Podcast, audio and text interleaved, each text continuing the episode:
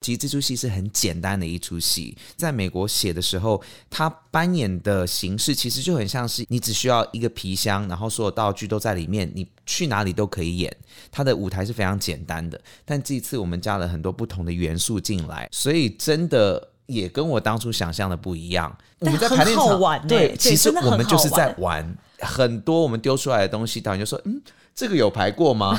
但是有时候他也觉得说，哎，这个好像可以成立。所以其实排戏的过程真的是像是一个实验室，就是我们一直在尝试新的、不同的东西。真的没有一个说好，这个确定的就是这样，你百分之百一定是要这样做。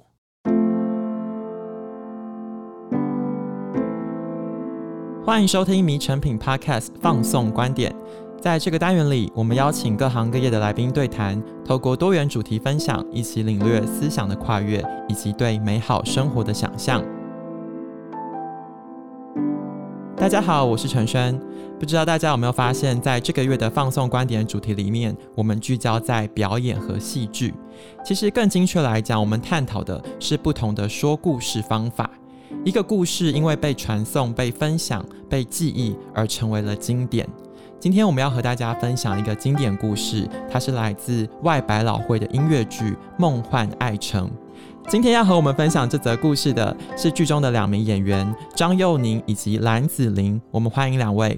Hello，大家好。其实过去看戏的人还很少的时候，你问大家讲百老汇，其实他了不起能够说出来的就是《歌剧魅影》或《狮子王》，但是。近年来呢，连外百老汇音乐剧在台湾也开始有演出，比如说像子玲，她刚刚结束了 LPC 的英文版的演出，它就是一个非常长时间的巡演跟公演，大家都越来越熟悉。今天非常有趣的地方是说，两位演员也都曾经待过纽约，所以一开始我想要先请幼宁跟我们分享一下，就你的观察，纽约现在的剧场文化大概是一个怎样的样态，以及所谓的百老汇跟外百老汇，他们有什么不一样，或者是有什么关联？其实我觉得现在百老汇的样态非常的多元，你看到什么样子的剧种？音乐形态以及你在台上呈现出来的戏剧方式，其实都非常非常的多元。那当然，我们知道，以我们亚洲人在美国剧场里面生存，其实是比较困难的，因为还是是有种族上面的一些分歧。有色人种他们的机会可能比较少，因为讲述他们的故事比较少。嗯，但其实现在已经慢慢在推进多元文化，所以其实我觉得它。一直变更多元，更有不同的故事被发现，这样子。那你刚刚提到说，百老汇跟外百老汇差别在哪里？其实是剧场的大小来做分别的，而不是戏的形态。那当然，因为剧场的大小，你戏形态可能会有一点不一样。嗯，那所谓的百老汇大概就是六七百个座位以上的这个剧场，你只要在这些剧场里面演。那是在纽约 Times Square 附近的那一些剧场里面，那这就叫百老汇。嗯，那如果是 Off Broadway 外百老汇的话呢，它的剧场的坐落可能就是比较四散在纽约市的其他地方，它的剧场观众大概就是在一百多位到五百多位左右。那如果再更小的话，就是 Off Off Broadway，就是外外百老汇。那曾经有过本来在外外百老汇，然后慢慢演演演演进去的吗？有。非常多。Hamilton 它其实本来也算是一个 Off Broadway 的戏，它是在 Public Theater，然后演到 Broadway Stage，所以其实很多戏他们可能会先在比较小的地方做一种 Try Out，看看观众喜不喜欢或者习不习惯这样子的形态，他们再去做更改，然后再推进到百老汇。但像 The Fantasticks 这个戏呢，外百老汇因为剧场比较小嘛，所以它的距离跟观众是比较近的，比较亲密。嗯、所以其实像这一出戏，如果要搬到百老汇的大舞台上，就会比较辛苦，可能观众得到的感觉也不会像是在外百老汇的剧场一样的亲密。所以其实还是有一些差别的。所以他之所以没有到百老汇或者往更大的场地，不一定是他的人气或者是受欢迎的程度来表现，可能是因为他这个戏剧适合表现的形式，就是比较适合在外百老汇的这个舞台。对，因为他演了六十年，如果他不受欢迎，就不可能演这么久嘛。就像你说的，他演了六十年，然后外百老汇或是说整个纽约的剧场这么的竞争，我也想要听子玲分享一下这一出戏，就是刚刚讲的《Fantastic 梦幻爱城》，它和其他的外百老汇剧有什么不一样？在还没有走进剧场前，可不可以稍微跟听众解释一下这出戏是在讲怎样的故故事。这出戏简单的来说，就是在讲两个很年轻的爱人们借由爸妈的凑合，最后在一起，但是在在一起的中间，就是有很多的纠葛啊，或者很多要学习的地方。然后我们有个说书人会在那边穿针引线，所以简单来说是个很简单的故事。嗯，那我觉得为什么他可以演这么久，是因为他用非常非常简单的方式呈现这个简单的爱情家庭故事，但是事实上它里面代表的意义就是。可以非常的深奥，不管你现在是在什么状态内，你都可以用你自己现在的人生经验去理解，有一个自己的版本。我觉得它很酷的地方是因为。一般我们听到爱情里面可能有很多的悲剧成分，比如说罗密欧朱丽叶啊、梁山伯祝英台这种，就是爸妈想要拆散两个人。可是这一出戏，它的方式是爸妈想要凑合这两个人，故意去制造出很多的情节跟桥段。对，因为这出戏它是从美国的外保会第一次搬到台湾来演出，我不知道他在这样子搬过来的过程中，里面的剧情也都一样吗？或者是说有什么样的调整跟改变？我们这次做版权。是买了剧本音乐，所以我们基本上台词音乐完全不会变，但是是可以就利用导演他的想法，借由一样的音乐跟剧本创造一个他自己的版本。我们这个版本，我觉得，因为毕竟它是个六十年的音乐剧，一九六零年代的美国跟现在差很多了，更何况是台湾跟美国。我觉得我们这次的版本更符合现代人可以接受的方式。我刚才。在问搬过来这件事，其实我想到最直觉的是关于语言这一件事。嗯因为过去很多，比如说像《狮子王》，他如果他从美国搬到台湾，他就会开始讲中文，不然小朋友可能根本看不懂。但是我们知道这一次的《梦幻爱城》的剧搬来台湾，你们是用英文演出。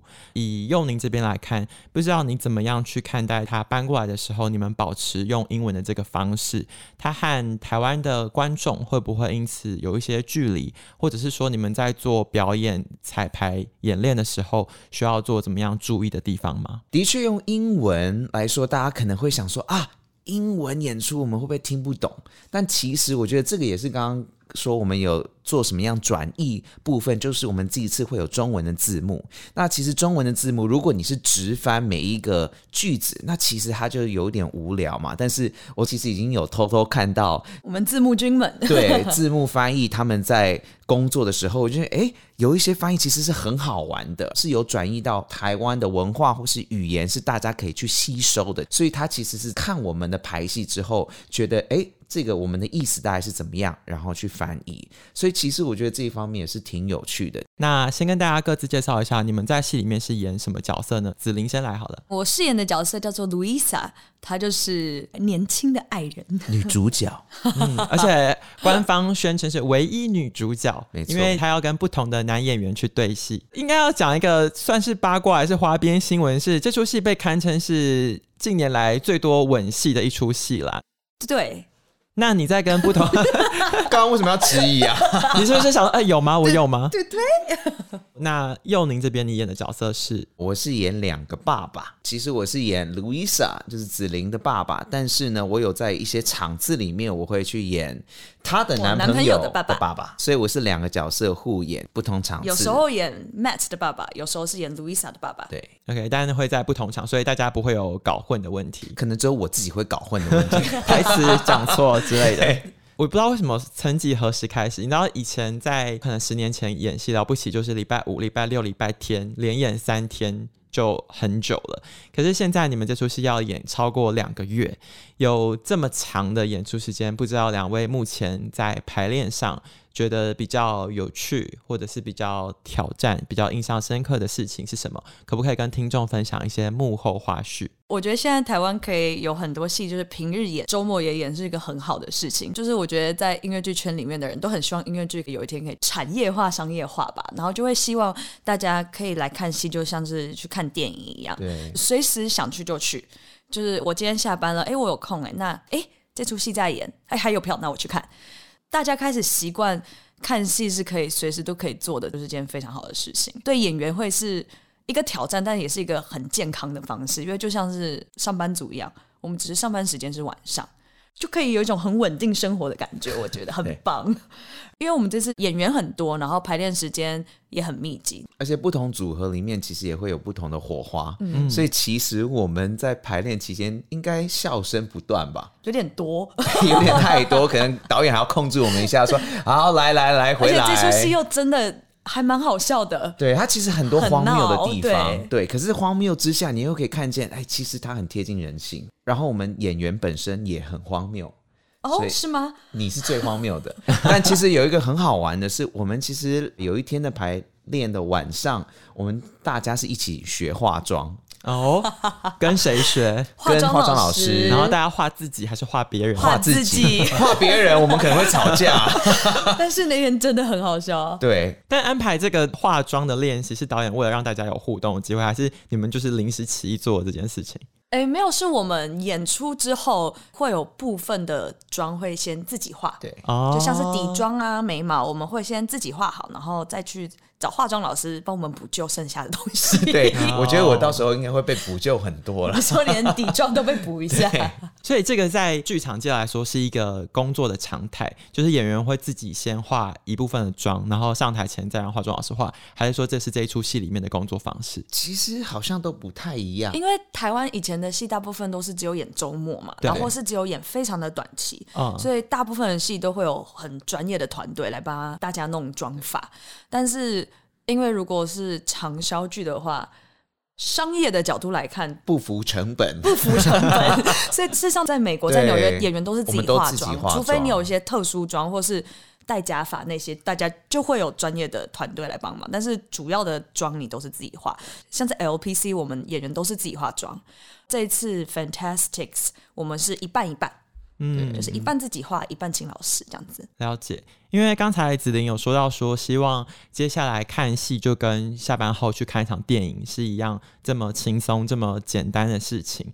我印象比较深刻是，其实台湾有很多剧场比较严格，比如说禁止饮食啊，然后有一些规范啊等等的。可是这一次《梦幻爱城》的整个空间上的设计，你们是做成一个三面台，然后下面是一个一个的咖啡座，大家甚至是可以在下面吃吃喝喝的，是吗？对，可以喝酒，就会比较嗨一些。对，但 未满十八岁还是禁止饮酒，大家还是要提醒一下。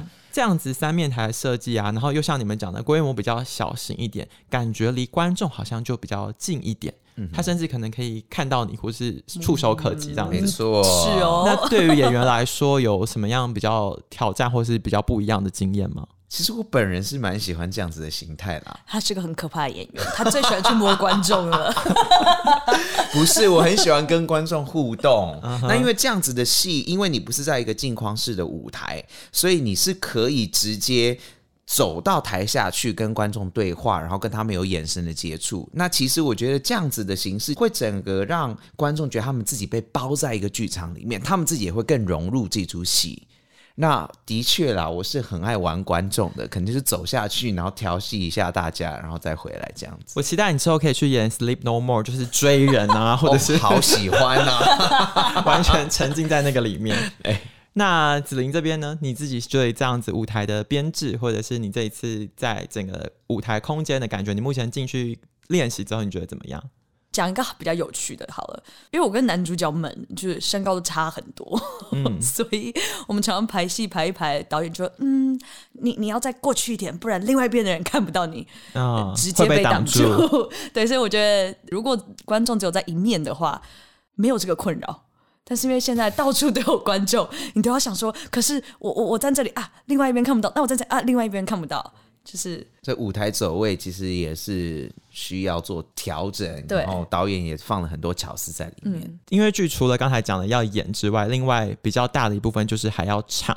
子玲这边作为唯一女主角，你在唱的部分，你有觉得曲目比较挑战的地方吗？好挑战啊！整场都在叫？好挑战啊！没有，因为我自己习惯性用的声音跟通常扮演路易莎的人。的声音就不太一样。确定拿到这个角色的时候，就是开始要疯狂练唱。嗯，然后疯狂练唱之后，现在进了排练场，加更多的走位舞步，就是加了很多东西之后，你就要慢慢的再去调整，看看我要做这件事情的时候，我要怎么唱的才能把声音好好的发出来，等等的。很挑战了，之后又更挑战。就大家真的很值得可以进剧场看他，因为他很像是一个女打仔，但是没有替身，都要自己真全。部都是自己来。然后我们的，呃，我们的副导，嗯记舞蹈编排。然后他就跟子琳说：“子琳，你先不要尖叫好了，因为有点吵。因为是写在剧本里面的，他必须要很多的尖叫。其实他的声线又被写得很高，因为六零年代写的音乐其实跟现在音乐剧他的唱腔以及他的音乐模式又不太一样，嗯，所以他会必须要去调整他的声音跟他的唱法，所以其实真的很辛苦。”刚才子琳在说调整声音这件事，你说过去演路易莎的人已经会有一个形象嘛？对于两位来说，可能也有一个挑战，是因为这出戏已经演了超过六十年，有太多人演过了。我不知道你们在做准备这个功课的时候，你怎么样去进入这个角色？你会需要先去看过去的作品，然后再来吸收这一次的剧本，然后跟导演做怎么样的讨论跟沟通吗？对于我来说，其实我反而不会去看。其他人演出过的影片，因为我觉得，就我们都是视觉的动物。如果我们看到一个觉得，哎，他演的很好，我们下意识其实脑中就会储存那样子的形象。嗯，所以我在做演出的时候，其实就会往那个方向去进行。但反而这样子会锁住我可以去发展的一些可能性。所以我自己在教学生的时候，我也跟大家说，我们其实是 focus 在剧本上面。剧本是怎么写？我们去理解这些台词，我们为什么会有这些戏剧动作？那其实就很像是我们在理解生活当中每个人不同的行为，以及他说的话背后的原因是什么。所以其实我们都是去找出说这个角色他的目标到底是什么？为什么他要做这件事情？为什么他要说这些话？嗯，那去这样执行，反而也比较能带入我自己本身的特质进去，因为。这才是看戏好玩的地方嘛，因为每个角色如果都是不同人来演，可是我们看起来都是一模一样的话，那其实就很无趣。嗯，所以其实我自己本身是喜欢从剧本开始去下手，而不是从影像。那当然每个人的方式不太一样，我也没有说这样是对或错。那其实每个人的 preference 其实就是个人的喜好而已。我会看。但是第一件事也是，就是跟他一样，就是先从剧本出发，把剧本看熟之后，你一定会有自己的想象，会想要去看一些这出戏的其他的 references，是因为这出戏剧本实在是太简单了，不是说很 easy to do，是他剧本真的是非常单纯，非常单纯，单纯到我很有自己的想象，但我也好想知道别人这么对这么简单的东西，那其他的导演。或是其他 productions 到底是把它弄成什么样的感觉？所以，因为在进入剧组之前，我们还没有很确定导演想要做什么嘛，所以你会想说，那好想知道其他人是做什么。然后，因为路易莎这个角色 跟我本人实在是差太多了，所以我那个时候真的还蛮有兴趣的去看其他路易莎，就是想说，不会真的就要这么既定印象吧？想要去查查看有没有。很不一样的路易莎，但是因为这出戏特别的地方就是网络上的东西真的很少，所以事实上要查也没有查到太多东西。但是我们现在开始排练之后，你越来越知道我们整出戏的方向跟我们的风格，就开始玩起来了，会很开心，就会觉得我好像真的要找到自己的路易莎了。我也蛮好奇，就是导演在跟演员们对戏的时候，你觉得这次曾慧成导演他在对的时候，他有没有哪一些他比较 care 的事情，或者是他对于这出戏特别的期待，或者特别跟你们强调的东西，在拍戏的过程中？我觉得他想要把这出戏弄成大家完全不会想象成的样子。对，嗯，就是你觉得这个东西很明显是一，他偏偏要做成二，我觉得很有趣。所以真的跟当初想象的不太一样，这些选择你会觉得非常合理，但你真的没有想到可以这样做。而且光是舞台以及服装的选择，其实也跟我们想象中的不一样。对，因为他刚刚说，其实这出戏是很简单的一出戏，在美国写的时候，他扮演的形式其实就很像是你只需要一个皮箱，然后所有道具都在里面，你去哪里都可以演。他的舞台是非常简单的，但这一次我们加了很多不同的元素进来，所以真的。也跟我当初想象的不一样。我们在排练场，对，其实我们就是在玩很多我们丢出来的东西。导演就说：“嗯，这个有排过吗？” 但是有时候他也觉得说：“哎，这个好像可以成立。”所以其实排戏的过程真的是像是一个实验室。就是我们一直在尝试新的不同的东西，真的没有一个说好这个确定的就是这样，你百分之百一定是要这样做。我觉得大家。带着不同的想象来排演，可能会取决于你过去的，比如说成长经验，或者是看表演的经验。那今天有一点蛮珍贵的是说，因为你们两个人都待过纽约，比如说像佑宁，我知道你之前要申请这个工作签证绿卡的时候，你甚至还用群众募资的方式，就是特别发起了一个计划。因为其实要到纽约去闯荡，其实并不是这么容易的。那可不可以也请你延伸分享一下，你待在纽约的这一段时间，你看了这么多的演出或表演？有没有几个比较印象深刻的地方？不管是你看过的剧目、表演的手法，或者是你接触的演员、表演的环境等等的，可以让身在台湾的我们稍微想象一下，走在纽约的百老汇里面是一个怎样的样子？其实这真的是一趟不容易的旅程啦，我得说。可是你会觉得啊，真的还好自己有走在这条路上。我会这么说，是因为光是甄选的过程就是非常的辛苦。在还没有疫情之前，我们可能常常早上可能五六点就要到甄选的场地去排队，因为我们不是工会的，对，不是工会演员的时候，你就必须要去排队。那你排一整天的队，你不一定会被看到，所以可能是你今天排了十个小时的队伍，但是换来一句 “Sorry, we are not seeing non-equity”，那你就得要回家。就你今天被看到的机会是完全没有的，但这个又很吊诡，因为非工会演员好没有这个权利，可是当时是我们没有绿卡的话，我们就没有办法加入工会。在这个路程当中，其实是蛮辛苦的，但是我觉得也是因为这趟路程，你会感觉到身边真的很多人在帮忙。因为你刚提到说群众募资的这个过程，其实我也没有想过，因为我很怕麻烦别人，这不是我的主意，是一个好朋友说，哎。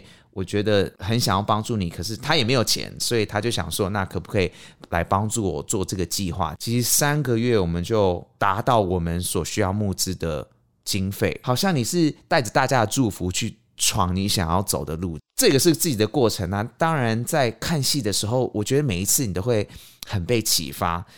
像我觉得我自己很喜欢的一出戏叫做《Come From Away》。他是在讲述九一一的事件，可是是以加拿大人的角度来看这个事件。他很有趣的是，他的台上就是一个空台，只有十一张椅子跟一些桌子，然后一个圆盘，一个旋转舞台，大概一个半小时的戏，没有中场休息。但是他的戏非常的流畅。光是靠灯光以及这些椅子不同的排列以及转换，你就会觉得说哇，在这样子的一个空间，你可以创造出很多很多不一样的可能性。那子琳，你的纽约经验呢？或者是你在看整个百老汇不同的剧目，你自己的想法？我很爱看大戏，嗯，然后像《Come From Away》我也很喜欢，然后很多戏我都很享受。但认真的说，我印象最深刻的戏，竟然是就是《Encore》的。Songs for a New World 的一个演唱，oh. 就有点像办演唱会了吧？就是他不是真的把它弄成一出戏。这出戏之前应该也是在外百老汇有一个剧院，他们常会把一些演完的戏拿回来演个两个周，然后把它当一个演唱会的形式让大家来看。我那次印象非常深刻的。因为这出戏的作曲家叫 Jason Robert Brown，他就是出了名了，会写一些钢琴手会难弹到爆炸的歌。有一首歌出了名的难，然后你就会看到那个音乐总监准备要大展身手，然后手都抬举起来，正要弹下一个音的时候，布幕就下了。Why？为什么？因为他弹琴会太好看，所以导演的选择就是把它盖住，让大家可以好好看演员表演这首歌。Oh. 我觉得非常的有趣。这这个真的是很难想象，就是 会有这种各式各样 不同的变形哎。对，回过头来讲，因为你们两个人都见过世面，就是都看了这么多不一样的演出。回过头，你们觉得这一次的 Fantastic 的梦幻爱城，你们觉得最值得看的几个亮点，稍微跟大家推荐一下的话，你们各自会选的是什么？我觉得蓝子玲是一个很大的亮点，就是一个女打仔。我刚刚说的，但其实她真的在里面要做的事情非常多。其实我觉得在目前台湾的音乐剧里面，比较少看到这样子的形式，或是一个女演员必须要做这么多的事情。她真的是要跳、要唱、要打、要演，然后还要爬来爬去。我就先不多说，但是我觉得这是非常困难的一件事情，你自己来说说看。那我多说一个好了，这个亮点就是剧组所有人都要把我抬起来。所以我们排练前，我们都会做一下核心，然后伏地挺身这样子。我自己觉得这个亮点是台湾人演这出戏吧，大家都是在台湾生长的，然后我们就会用我们自己的角度把这个。美国的故事讲出来，然后用很台湾的方式。虽然我们讲的是英文，嗯、但是你可以感受到大家的选择，或是大家呈现的方式是很贴近你的。相信大家听完佑宁跟子莹的分享，对于整个纽约的百老汇、外百老汇音乐剧，以及延伸到《梦会爱城》这出戏，都有更多的了解跟好奇。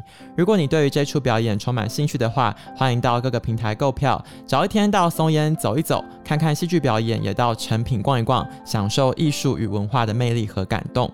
如果你喜欢这一集的节目，请在收听平台给我们五颗星的好评，或是分享给朋友。谢谢大家的收听，也谢谢今天两位来宾。我们下次见，大家拜拜，拜拜，拜拜。